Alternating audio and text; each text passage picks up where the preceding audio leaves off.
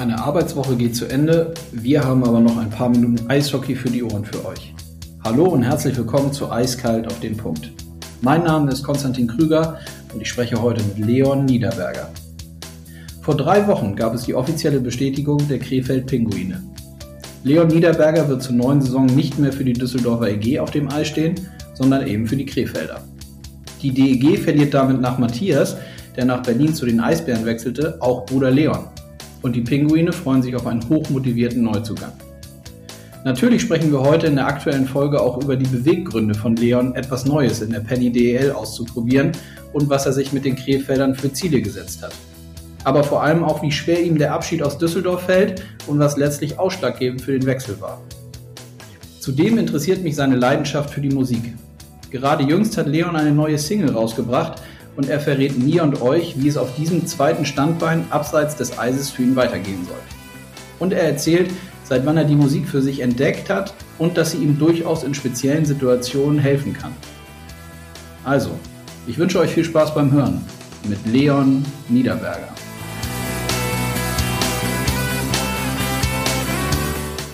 So, die rote Lampe leuchtet und ich freue mich auf das heutige Gespräch mit Leon Niederberger. Hallo Leon. Hallo, grüß dich. Grüß dich auch. Wie geht's dir? Wo erwische ich dich gerade? Mir geht's sehr gut soweit. Ähm, du erwischst mich an meinem Esstisch, weil wir gleich zu Mittag essen.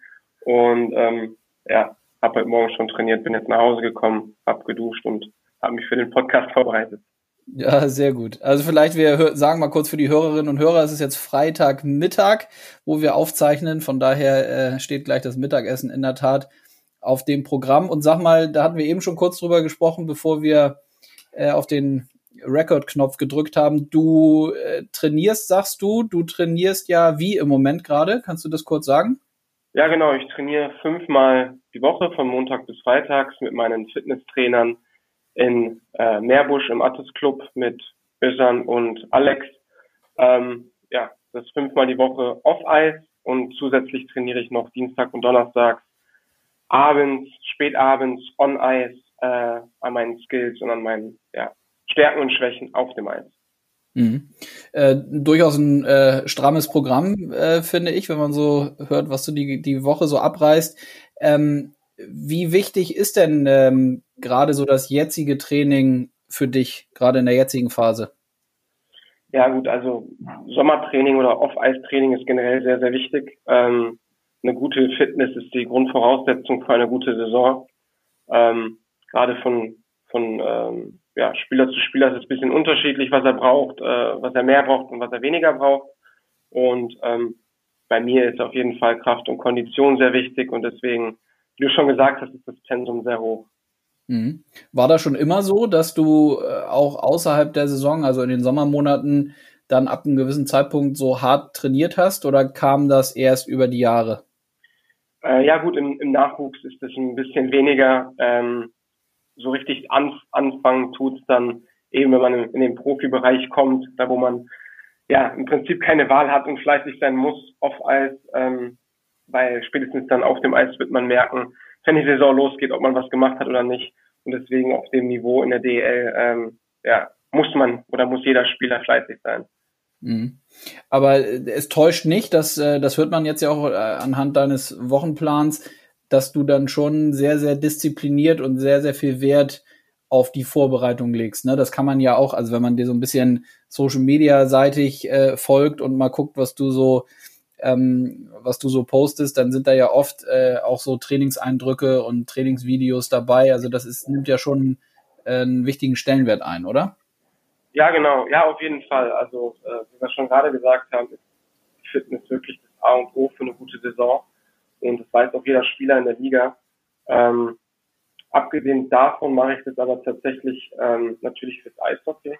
Aber ich mache das wirklich in fast in erster Linie oder auch in zweiter Linie, wie auch immer. Mache ich das für mich, weil es mir einfach ein gutes Gefühl gibt generell. Ähm, auch wenn ich kein Eishockeyspieler wäre, würde ich schauen, dass ich mindestens drei, viermal die Woche Sport machen würde. Äh, vielleicht nicht ganz in dem Pensum, aber ähm, ja, ich denke, es ist dem Kopf sehr, sehr gut tut, unabhängig davon, ob man jetzt Profi-Eishockey-Spieler ist oder nicht. Mhm. Was ist denn so, wie muss ich mir das vorstellen, wenn du sagst, so, du würdest es auch abseits des Eishockeys machen, was sind denn so Momente, wo es dann wieder anfängt zu kribbeln? Also ist das wirklich so nach ein, zwei Tagen, dass du dann schon auf der Couch liegst und denkst so, ah, nee, geht ja eigentlich nicht, muss mich wieder bewegen und wenn ich jetzt vielleicht sogar noch eine Pizza abends bestelle, äh, beim irgendwie Sport gucken, dann, dann erst recht. Also wie muss ich mir das vorstellen?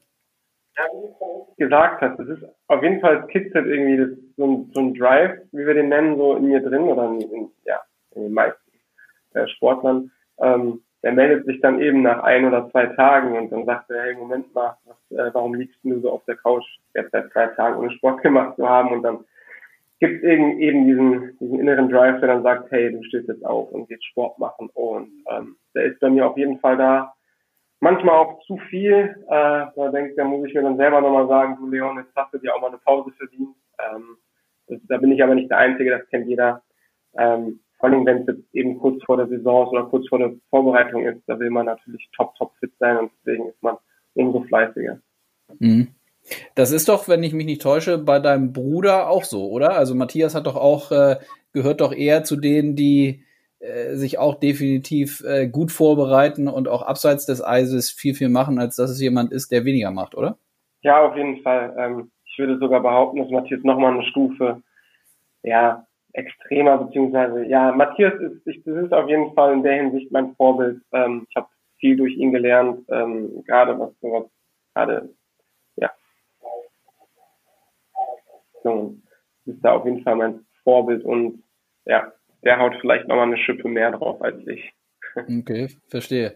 Ähm, wo du das gerade sagst, äh, ist es ja nun so, dass äh, die DEG mit äh, Matthias und mit dir, also beide Niederbergers, verloren hat. Ihr seid beide jetzt äh, zu dem Entschluss gekommen, dass, dass ihr euch umorientieren wollt und was anderes macht. Wie seid ihr im Moment im, im Austausch? Wie oft hört ihr euch so? Ja, also wir haben ja ein sehr, sehr enges äh, Verhältnis und hören uns eigentlich fast täglich. Ähm, wenn der Matthias ist ja jetzt schon in Berlin und wir unterhalten uns eigentlich fast jeden Tag, äh, wie, ja, wie das Training läuft, wie es einem geht, wie die Eindrücke von der neuen Stadt sind. Ähm, und da bin ich im regelmäßigen Austausch mit ihm und auch für mich sehr, sehr spannend zu hören, ja, wie Berlin trainiert und ähm, wie er sich fühlt und alles drum und dran. Mhm. Nun ist es bei dir so, ähm, und wir wollen ja über dich sprechen, äh, dass du, dass du vor, ich glaube vor drei Wochen hatte ich eben nochmal geguckt, wurde es offiziell vermeldet, dass du eben die DEG verlässt und äh, nach Krefeld wechselst, also in der neuen Saison für die Krefeld Pinguine aufläufst. Ähm, erzähl doch mal bitte kurz, so was gab letztlich den, den Ausschlag für den Wechsel innerhalb der Penny DL? Ja, ich war ja mit, also es war mein Vertragsjahr, also mein, mein Vertrag lief aus bei der DG und das wusste ich natürlich.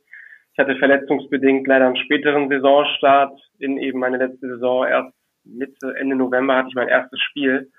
Ähm, und normalerweise beginnen ja im November oder Dezember dann die ersten Vertragsgespräche. Ich hatte bis dahin aber gar nicht gespielt. Ähm, und deswegen ging es bei mir erst eben im Januar oder Februar los. Und Krefeld kam relativ früh zu mir und ähm, wir haben gute Gespräche gehabt und ähm, ich war natürlich offen für alles oder bin immer offen für alles, auch wenn DEG natürlich in meinem Herzen ist. Und ähm, ja, dann wurde es mit Krefeld ziemlich konkret, ziemlich schnell und eben mit der DEG nicht wirklich konkret. Ähm, und da Matthias ja dann den Verein verlassen hat, das war ja dann zu dem Zeitpunkt, das wusste ich damals ja dann auch schon, ähm, mhm. habe ich mir gedacht, hey, okay, weil ich irgendwie immer mir, in mir schon sowas hatte, wo, wo ich gesagt habe, okay, ich möchte mal die DG, das hört sich echt so kitschig an, aber wirklich halt mal das Nest verlassen, weil es meiner persönlichen Entwicklung gut tut. Ja, und dann eben Matthias war weg und dann habe ich gesagt, okay, jetzt ist doch mal der richtige Zeitpunkt, den Schritt zu machen. Ähm, war dann auch im, im Austausch mit Nicky Mond und habe ihm das dann so kommuniziert, eben, dass ähm, ich mit Krefeld konkret werden kann und ähm, dann haben wir uns mündlich zugesichert, äh, eben in der Zeit, wo man keinen Vertrag unterschreiben durfte, haben wir, haben Krefeld und ich uns mündlich zugesichert, dass wir das machen zusammen, mhm. sobald äh, es weitergeht. Und ja, mit Düsseldorf eben war es immer noch nicht konkret.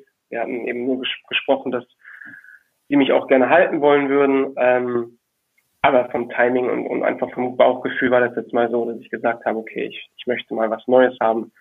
Bin aber mit dem Niki äh, super auseinandergegangen und ich meine, wir beide sind ja auch Düsseldorfer, wir sehen uns hier auch noch ab und zu. Ähm, wenn wir im selben Café unterwegs sind zum Beispiel und da ist auch keine Tür zu, aber äh, ja, es ist jetzt auf jeden Fall der richtige Schritt für mich. Mhm. Ja, ich wollte es auch gerade sagen, man hat das Gefühl, so wenn man was so rund um den Wechsel kommuniziert wurde, auch von den Düsseldorfern, von dir selber, ähm, dass da ja alles andere als äh, böses Blut geflossen ist. Ne? Ihr seid ja wirklich im Guten auseinandergegangen. Kannst du vielleicht nochmal sagen, so was war, was war so das prägendste oder das speziellste in deiner Düsseldorfer Zeit? Ähm, ja, genau. Also wie gesagt, kein überhaupt kein böses Blut. Ich weiß, da wird gerne immer mal was äh, ja, rausinterpretiert, einfach nur damit wieder geredet werden kann. Äh, Gibt es ja leider Leute, die das irgendwie ja, spannend finden, wenn eben böses Blut fließt oder sie irgendwas daraus interpretieren können. Aber da muss ich leider enttäuschen. Da ist alles super gut. Ähm, so viel zu dem Thema. Und dann, was mich sehr geprägt hat, oh, da gab es wirklich viele schöne Momente. Ähm, ich kann es gar nicht so wirklich sagen. Ich glaube, das Winter, das Winter Game gegen Köln war schon mit eben meinem Bruder zusammen und dann den Sieg. Das war schon was sehr, sehr Besonderes. Auf der anderen Seite habe ich bei der DEG auch mein erstes DL-Spiel überhaupt gemacht. Das hat mich also auch sehr prägend. Auch mein erstes DL-Tour in Wolfsburg im Düsseldorf-Trikot. Also da kann ich gar nicht jetzt wirklich so sagen, da gab es ein prägendes Ding. Ähm, mhm. Gab es mehrere. Okay. Und worauf freust du dich jetzt am meisten, wenn du sagst, so du, du verlässt das gemachte Nest so ein bisschen und gehst mal, ich, ich verstehe das auch so, dass du so ein bisschen aus der, vielleicht aus der Komfortzone raus willst, auf jeden Fall irgendwie was Neues äh, kennenlernen. Ähm, worauf freust du dich jetzt am meisten, wenn du an Krefeld denkst und auch an die neue Truppe? Ja, wie du schon richtig gesagt hast, ähm, neue Truppe in Krefeld, da wird einiges umstrukturiert und äh, einiges neu aufgebaut und ich freue mich sehr, einfach Teil von etwas Neuem zu sein. Ich finde, egal ob im Eishockey oder woanders, auch neue Projekte immer, immer spannend und wenn man gerade Teil von, von so einem Neuanfang sein kann, ähm, ja, es ist äh, auch aufregend. Und ja, ich freue mich auch darauf, mich ein bisschen neu, neu kennenzulernen, mich in der Situation kennenzulernen oder zu sehen, äh, eben die ein bisschen out, of the box ist, äh, weg von der Komfortzone ist. Und ähm, ja, das sind so eigentlich die zwei Dinge, auf die ich mich am, am meisten freue. Hm. Macht man sich da denn schon, also machst du dir selber Gedanken, was auch sportlich dann äh, möglich ist? Oder ist das zum jetzigen Zeitpunkt oder vielleicht auch damals, als du mit denen gesprochen hast, als so wie du eben gesagt hast, dass es dann konkreter wurde, ist das irgendwie dann zugleich auch schwierig, weil man ja noch überhaupt gar nicht wusste, wie so das Konstrukt der Mannschaft final aussehen wird, könnte ich mir vorstellen, oder?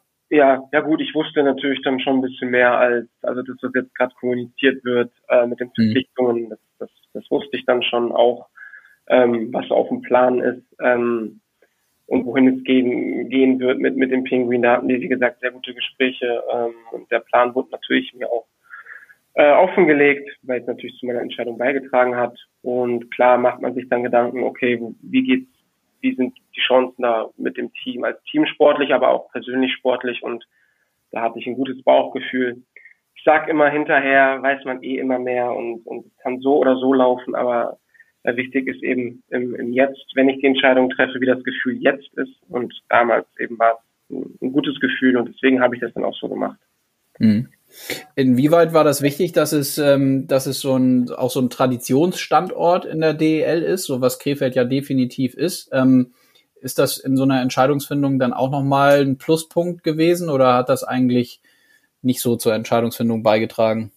Ja, doch, natürlich. Man, man kennt ja die Krefelder Fans und die Krefelder Kultur. Ähm, es ist nie angenehm, auswärts als DG, oder es war nie angenehm, auswärts als DG in Krefeld zu spielen, weil die Fans wirklich die Krefelder Jungs immer nach vorne gepeitscht haben und man spürt eben eben diese Fankultur, diese Tradition und ich als äh, Düsseldorfer, der eben auch mit äh, Tradition groß geworden ist und der letzte Verein ja eben auch ein Traditionsverein war, ähm, war das auf jeden Fall, war das jetzt nicht der Hauptgrund, warum ich gewechselt bin, aber auf jeden Fall ein, ein Pluspunkt, äh, wo ich gesagt habe, hey, da freue ich mich auch richtig drauf, dann mal äh, mit der gelben Krefelder Wand im Rücken zu spielen, ja. Mhm. Und geht das dann bei dir selber auch so weit, wenn man dann sportlich irgendwie mal ein paar Gedanken hat und sich die neue Saison dann so vorm geistigen Auge mal vorstellt? Ich glaube, du hast, also korrigier mich, wenn ich äh, falsch informiert bin, aber du hast irgendwie ein Nationalmannschaftsspiel, ist das richtig? Oder sind das, habe ich ja, da ich, falsch geguckt? Also ich habe zwei A-Nationalmannschaftsspiele. Das war der Deutschland Cup ja. 2018 und dann habe ich drei ja, ich meine drei äh, Top-Team Peking Nationalmannschaftsspiele. Okay. Ähm, ist das denn so, dass man dann sagt, dass man sich dann nochmal zusätzlich, wenn so ein Vereinswechsel irgendwie ansteht, dann sagt so, ja, das, äh, das gehe ich nochmal an, das Thema, das greife ich an? Oder wie muss ja, ich mir jetzt auch das vorstellen, so gerade wenn du sagst, du bist irgendwie lange verletzt gewesen, ist es dann eher so, dass man sich selber zwingt, realistisch zu sein und zu sagen, so ja, also erstmal will ich verletzungsfrei bleiben und schau dann, was irgendwie kommt? Ja, beides. Ich möchte verletzungsfrei bleiben und für die deutsche Nationalmannschaft spielen. Ähm, vor allem, weil es gar nicht so weit weg ist. Und wie du schon richtig gesagt hast, die Verletzung hat mich ähm, nach hinten geworfen. Ich denke, das ist aber bei einer Verletzung in so einem Ausmaß äh, normal ist. Da es einige Spieler, die da durchgegangen sind und ähm, natürlich macht man sich dann eben Gedanken und spricht auch eben mit dem Verein, zu dem man dann wechseln möchte, was seine persönlichen Ambitionen sind ähm, und ob der Verein das dann auch so sieht und einen dabei unterstützen möchte und wird. Und wie gesagt, da kann ich nur nochmal sagen, da hatten wir sehr gute Gespräche und ich gehe auf jeden Fall in die Saison rein, äh, um mich für die Nationalmannschaft zu empfehlen, ganz klar. Mhm. Und dann ähm, natürlich ein aktuelles Thema, was uns alle irgendwie beschäftigt und dich ja sicherlich auch. Ähm, wie oft denkt man denn als Spieler irgendwie darüber nach, da, dass die Situation im Moment so ist, wie sie ist? Also, dass wir natürlich sagen, wir wollen ab dem 13. November wieder anfangen zu spielen, aber zugleich hört man irgendwie immer neue Fallzahlen, was Corona angeht, und dann wird das berichtet und das berichtet. Ähm, beeinträchtigt dich selber das in, auch mental so im, im täglichen Training oder kannst du das völlig links und rechts liegen lassen und dich auf deine Arbeit fokussieren? Ja, ähm, guter Punkt. Natürlich würde man am liebsten äh, weniger darüber nachdenken ähm, und es einfach nur wissen und dann auch vielleicht nicht jeden Tag äh, den Gedanken haben, okay, wie geht's denn weiter? Aber jeder Mensch, der sich informiert und auch die Nachrichten schaut, äh, der merkt ja natürlich einen, einen gewissen Trend, der gerade nicht in die Richtung geht, äh, ja, die wir alle wollen. Ähm, und beeinträchtigen tut es jetzt nicht im Training, wobei es aber die ganze, also die Situation natürlich nicht einfacher macht, weil ähm, wenn man ein hartes Training fährt und wirklich ans, ans Maximum geht, dann ist es natürlich einfacher, wenn man sagt, okay, hey, in vier Wochen treffen wir uns, in acht Wochen geht's los, da ist die Deadline, dann fällt es einem einfacher, aber ähm, nee, da sollte jeder mental stark genug sein zu sagen, okay, ähm, deswegen meinte ich auch vorhin diesen Punkt mit unabhängig vom Eishockey, dass man das wirklich für sich macht in erster, in erster Linie, äh, in, ins Gym geht und 110 Prozent geht, äh, weil es dann eben einfacher macht. Das sind halt Sachen, die man mhm. dann, das sind halt diese typischen Sachen, die man eben kontrollieren und beeinflussen kann, äh, eben jeden Tag ins Training zu gehen und 110 Prozent zu geben und nicht zu viele Gedanken daran verliert, zu sagen, okay, geht's denn weiter, geht's denn nicht weiter, weil, ähm, wie ich schon gesagt, das macht dann die Situation äh, nicht einfacher. Mhm. Gut, ja, nun habe ich es bei dir so verstanden, dass du dir ja eh diese Struktur quasi, dass die ja bei dir auch jetzt gerade schon da ist, also dass du nicht jemand bist, der sich das, äh, der immer wieder motiviert werden muss, sondern du hast ja dieses tägliche Training und die Vorbereitung, äh, das hast du ja aktuell schon, aber ich könnte mir eben vorstellen, dass es für den einen oder anderen, der diese Struktur gewohnt ist, ab einem gewissen Zeitpunkt zu sagen, ja, in so und so vielen Wochen geht's los, äh, dass das schon irgendwie ein Thema sein könnte, wenn man immer so ein, so ein Fragezeichen noch im Kopf hat, ob es dann ja. wirklich losgeht. Aber ja, das stimmt. können wir im Moment ja alle nicht so richtig beeinflussen. Ja, nee, das, du machst, das, das Problem dabei ist halt, du machst dich abhängig von Sachen, die du gar nicht kontrollieren kannst. Mhm. Und ähm, eben, wann es wirklich weitergeht, hast du nicht selber nicht in der Hand. Und wenn du dich eben von so einem, äh, von so einer Sache ja, beeinflussen lässt, die du gar nicht in der Hand hast, dann wird das tägliche Training auch für dich persönlich natürlich schwerer oder die Motivation daraus. Wenn du aber, mhm. wenn du aber sagst, okay, ich motiviere mich für mich selber und ganz unabhängig davon, wenn es losgeht, dann machst du es dir selber deutlich einfacher. Mhm. Nun hast du eben noch mal einmal kurz zum Thema Nationalmannschaft. Du hast eben gesagt, ähm, so da fehlt gar nicht viel, ähm, als wir darüber gesprochen haben. Äh, was glaubst du denn oder was hast du selber im Kopf? So was musst du besser machen oder vielleicht doch den nächsten Schritt machen, damit nicht mehr nicht nur nicht mehr nicht viel fehlt, sondern dass du da halt äh, definitiv dazugehörst und den nächsten Schritt machen kannst. Ja, ähm, ja, ich weiß auf jeden Fall schon mal als Eishockeyspieler, wer ich bin ähm, mhm. wo meine Stärken sind und was mich für ein Team ähm, äh, äh, wichtig macht. Ähm, das sind eben so Sachen wie meine Geschwindigkeit, mein Vorcheck, mein taktisches Verständnis, mein defensives Spiel und ähm, eben auch mein Unterzahl. wenn ich weiter daran arbeite, es noch mehr perfektioniere, ähm, physisch noch stärker werde, äh, wobei ich jetzt wirklich sehr, sehr gut in Form bin und an, mhm. meinen, äh, an meinen Schwächen arbeite, dann ähm, denke ich, dass ich ein ziemlich kompletter Spieler werden kann, der eben dann auch international einer Mannschaft weiterhelfen kann. Ähm, jetzt gerade mit meinem Skilltrainer, mit meinem Skilltrainer arbeite ich eben an meinen Schwächen, wie zum Beispiel äh, ja, Torabschluss, da wo ich auf jeden Fall besser drin werden kann, noch stärker, stabiler an der Scheibe sein kann, ähm, offensiv noch, noch, noch besser werden kann. Äh, da arbeiten wir gerade dran und ich denke, dass wir da auf einem guten Weg sind. Ähm, ja, und dann bin ich optimistisch, dass, dass es dann die Saison nochmal besser läuft als letzte für mich. Mhm. Sehr gut. Ähm, das nächste Thema, was du dir vorstellen kannst, was wir einmal kurz oder was ich auch gerne mit dir besprechen möchte, weil mich es auch selber interessiert, ist das Thema Musik. Ähm, ja, gerne. Du hast ja, ähm, ich würde sagen, das ist ja, oder was ist es denn für dich eigentlich Musik? Ist das ein Hobby oder ist das mehr?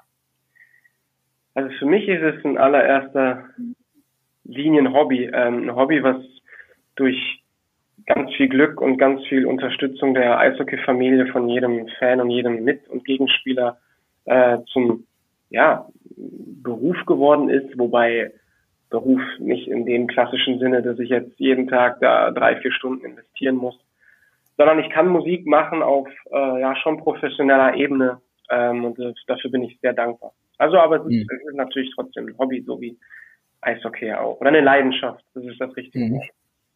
Und hattest du das schon immer, diese Leidenschaft für die ja. Musik, oder gab es da irgendwas, also auch schon in der Schulzeit, oder? Ja, doch, schon, schon immer. Ähm, okay. Ich hatte eben halt nur Eishockey, ich hatte halt eben Eishockey und Musik. Da war natürlich die Zeit, äh, Eishockey und Schule, Entschuldigung. Da hatte ja. ich dann nicht so viel Zeit, äh, Musik zu machen nebenbei, weil es dann wirklich um 16 Uhr war die Schule zu Ende. Ich dann mit dem Zug zum Training gefahren und dann war ich um 8 Uhr zu Hause. Dann gab es nicht mehr viel Zeit für Gitarre und Singen. Aber als ich dann 2015 mein Abitur erfolgreich bestanden habe, ähm, ja, hatte ich auf einmal ein bisschen mehr Zeit und habe dann die Gitarre wieder in die Hand genommen und angefangen, wirklich mal mich ein bisschen mehr mit der Musik auseinanderzusetzen. Und daraufhin dann mhm. entstanden auch die ersten eigenen Songs. Mhm. Sag noch mal, was, wie, wie viele hast du mittlerweile? Du hast ja, glaube ich, auch, also das ist jetzt noch mal wieder ein paar Wochen länger her, da hast du auch eine neue Single gerade rausgebracht. Mhm. Ähm, wie viele Lieder sind das mittlerweile so, die man von dir hören kann? Mittlerweile fünf Lieder.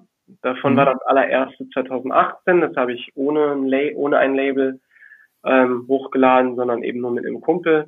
Ähm, und dann die letzten vier waren dann eben professionell über ein Label und ähm, ja mit Marketing, Strategie und allem drum und dran. Mhm. Okay. Also Aber insgesamt.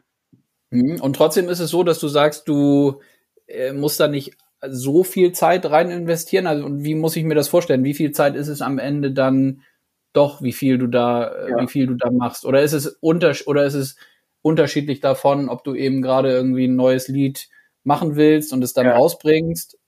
Höchstwahrscheinlich ja, genau. ist es so, ne? Es ist, es ist tatsächlich ganz unterschiedlich. Ähm, da kann man auch gar nicht sagen, wie viele Stunden oder wie viele Minuten in der Woche. Mal ist es ein bisschen mehr, mal sind wir zwei, drei Stunden im Studio, mal äh, telefonieren wir nur 20 Minuten und besprechen die Produktion. Also das ist, ich, ich möchte mal sagen, es ist weniger, es nimmt weniger Zeit in Anspruch, als viele, viele Leute, glaube ich, denken. Deswegen kann mhm. ich da auch immer die Leute beruhigen, die sich sagen, ja, aber wie schaffst du das und konzentriere dich doch mehr aufs Eishockey. Das ist totaler Blödsinn ist, weil ähm, die Zeit eben, die das beansprucht, ist nicht wirklich viel. Und ob ich jetzt vor der Playstation sitze und äh, mir den Daumen abzocke äh, oder mal im Studio bin und Musik machen kann. Das macht nicht wirklich einen Unterschied.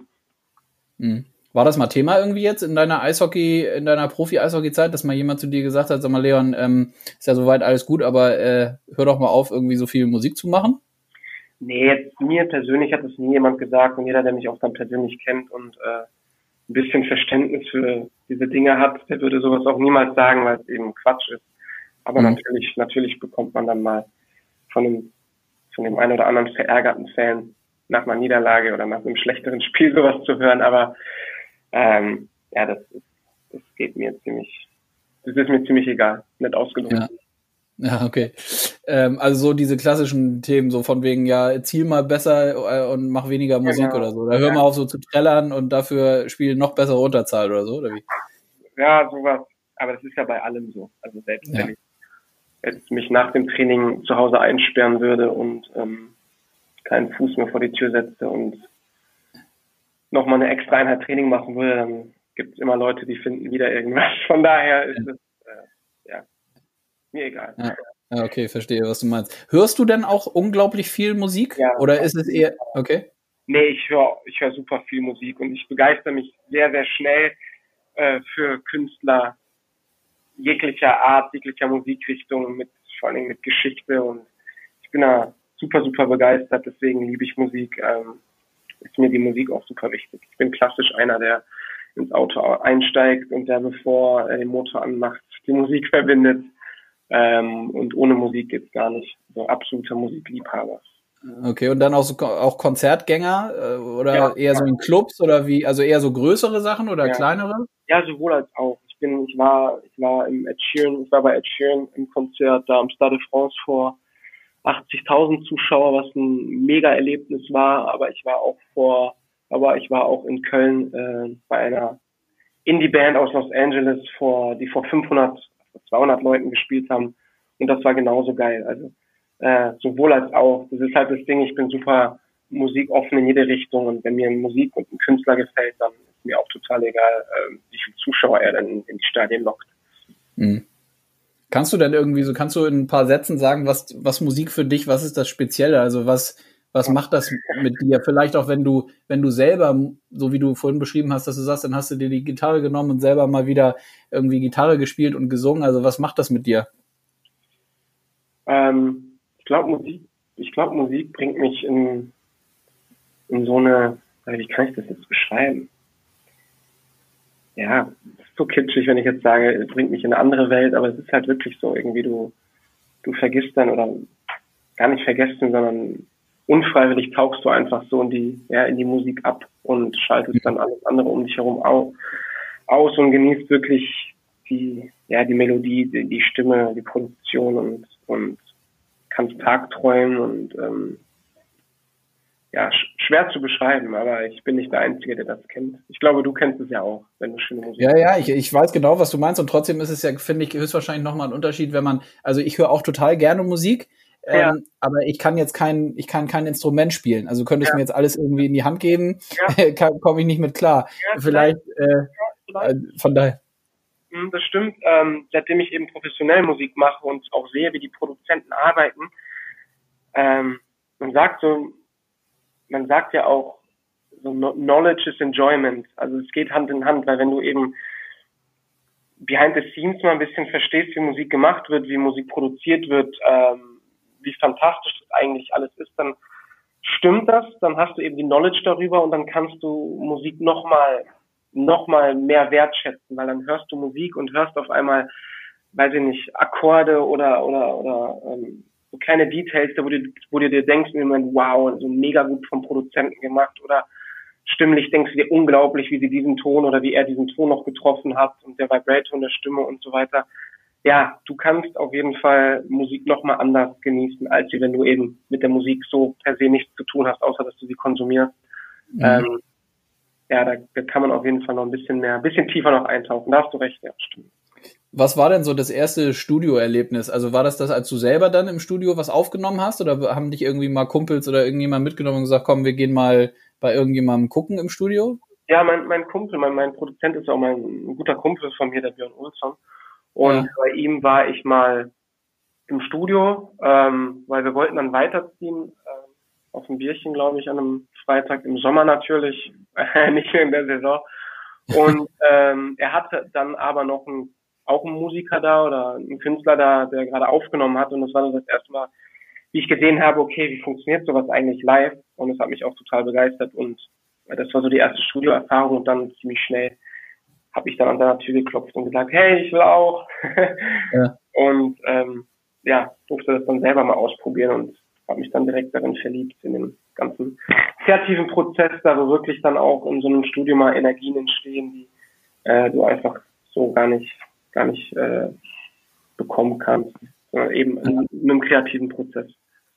Und hast du denn so, im, bei was das Musikthema angeht, hast du im Kopf irgendwie, wohin die Reise da noch gehen soll? Oder lässt du dich da so ein bisschen treiben und guckst mal irgendwie, je nachdem, wann es Zeit gibt und wann du mal wieder Lust hast, irgendwie dich ja. hinzusetzen und vielleicht ein neues Lied äh, zu schreiben und zu singen? Wie muss ich mir das vorstellen?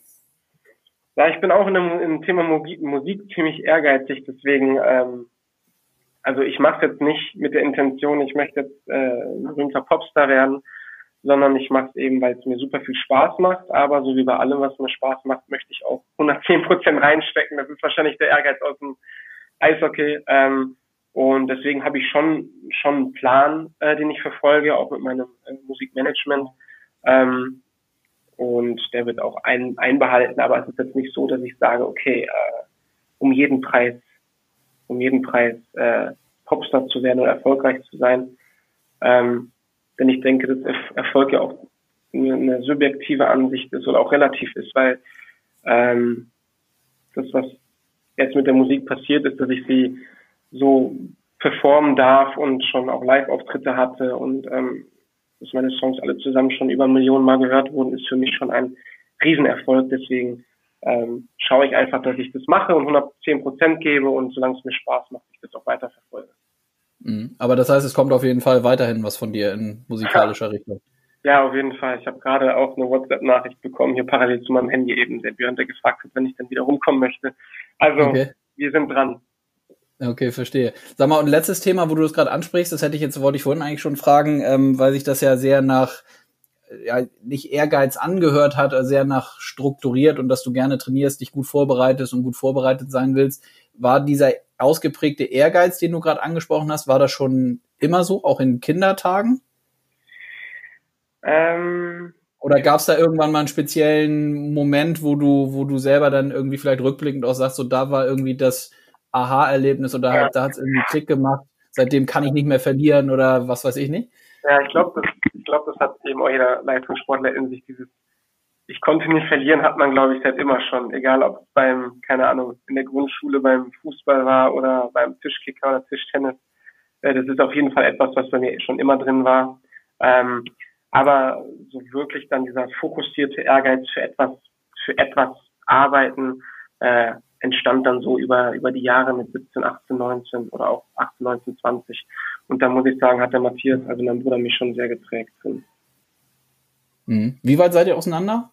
was das ähm, Alter angeht? Ja, dreieinhalb Jahre ungefähr, fast vier, also dreieinhalb Jahre. Okay. Und es war also nie so, dass du eher gedacht hast, so, Alter, mein großer Bruder, lass mich mal, lass mich mal in Ruhe und nerv nicht, sondern dass du immer so eher hochgeschaut hast, aufgeschaut hast und gesagt hast, so da an ihm orientiere ich mich und das will ich auch erreichen, so in die Richtung? Auf jeden Fall, auf jeden Fall das zweite, weil hm.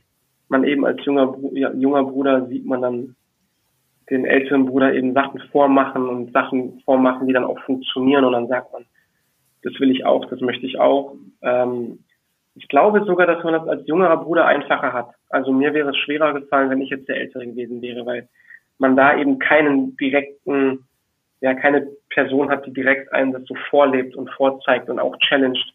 Und ähm, das ist dann auch mal ein Segen, der jüngere Bruder zu sein, weil man dann eben äh, so einen eigenen Drive in sich selber entwickelt, eben, wenn man den Bruder sieht, der das auch macht. Ähm, da bin ich schon echt happy, dass ich da den Matthias hab. Okay, verstehe. Und dann wirklich letztes Thema, bevor ich dich zum Mittagessen entlasse. Welche Rolle spielt denn, äh, welche Rolle haben denn so familiär auch die Eltern so gespielt in dem ganzen Eishockey- und Sportthema? Gab es da irgendwie, gibt es da spezielle Sachen, die dir im Kopf sind? Ja, natürlich mein äh, Vater als äh, ja, Ex-Eishockeyspieler, der umso älter ich werde, desto mehr ich eigentlich begreife, was für eine unglaubliche Karriere er hatte, weil man hatte so mit, keine Ahnung, mit als Kind oder Jugendlicher gar nicht so auf dem Schirm um ach, dreimal Olympia, ach, zehnmal Weltmeisterschaften und fünfmal was weiß ich. Und umso ja. älter man wird und desto mehr man merkt, wie schwer das eigentlich ist, ähm, hat man dann noch mehr Respekt vor. Ähm, ja. Und natürlich meine Mutter zu Hause, die mich auch immer unterstützt hat, aber nie, nie irgendwie Druck gemacht hat, sondern eben immer gesagt hat, Leon, äh, mach das, was du möchtest in deinem Leben und ich stehe hinter dir und ähm, wenn du aber was machst, dann machst du halt richtig und konsequent. Das habe ich auf jeden Fall auch von meiner Mutter. Und ich hatte da immer, immer Sicherheit in der Familie und immer Unterstützung, falls es mal nicht so lief. Da konnte ich mich immer darauf verlassen, dass ich zu Hause aufgefangen und auch mal ja, wieder motiviert wurde. aber nie, nie so, dass ich gesagt oder dass, dass ich irgendwie zu etwas gezwungen wurde oder dass mir da gerade in den Kindertagen Druck gemacht wurde, du musst jetzt, du musst jetzt, das hatte ich nie und da bin ich meinen Eltern sehr dankbar dafür, weil ich eben trotz dem ganzen Ehrgeiz und trotz der 110% Einstellung immer eine Leichtigkeit habe, wenn ich Eishockey spiele, weil ich weiß, eben Eishockey auch nicht alles ist im Leben. Mhm. Und der Papa hat dann aber trotzdem immer mal den einen oder anderen Tipp gegeben, könnte ich mir vorstellen, ne? Ja. Also, du hast ja angesprochen, ist ja klar, ist ja naheliegend, dass, dass ich das auch nochmal frage. Also mit der Erfahrung und äh, dem, was er alles geleistet hat, ist es höchstwahrscheinlich logisch, dass man dann auch ähm, öfters mal über das eine oder andere spricht, als vielleicht in einer Konstellation, wo die Eltern das zwar toll finden, dass man das macht, aber das selber nicht so nachempfinden können. Das ist ja bei euch anders. Ja, eben. Also Tipps bekomme ich immer noch vom Papa, da bin ich auch super dankbar für. Ich bin auch einer, der sich dann nach dem Spiel meldet und sagt, hey, weil er schaut meine Spiele eigentlich fast alle. Jetzt wird es ein bisschen schwerer, jetzt muss er sich entscheiden, ob Berlin oder BX. Ja, stimmt. Oder, da hat er es vorher einfacher, ne? Oder er macht sich zwei Magenta-Accounts und guckt parallel, wird er wahrscheinlich sogar machen damit er bloß nichts verpasst. Jetzt wird es ein bisschen schwerer, aber nee, ich rufe ihn auf jeden Fall öfter an und frage ihn, wie er das Spiel gesehen hat, äh, wie er mich gesehen hat. Das ist immer sehr gut zu hören, eine Meinung von einem Experten. Super. Ja, Leon, vielen, vielen Dank. Ich danke dir für deine Zeit. Hat, äh, hat Spaß gebracht, äh, der Austausch mit dir, ja. das Gespräch. Ähm, bleib fit auf jeden Fall. Äh, das ist dir wichtig und ist ja die Grundlage, wie wir heute nochmal gehört haben. Genau. Und dann ähm, ja, freue ich mich, wenn wir uns das nächste Mal hören. Also bleib ich gesund. Ich auch. Du auch. Bleib gesund. Ciao, ciao. Jo, bis dann. Ciao, ciao.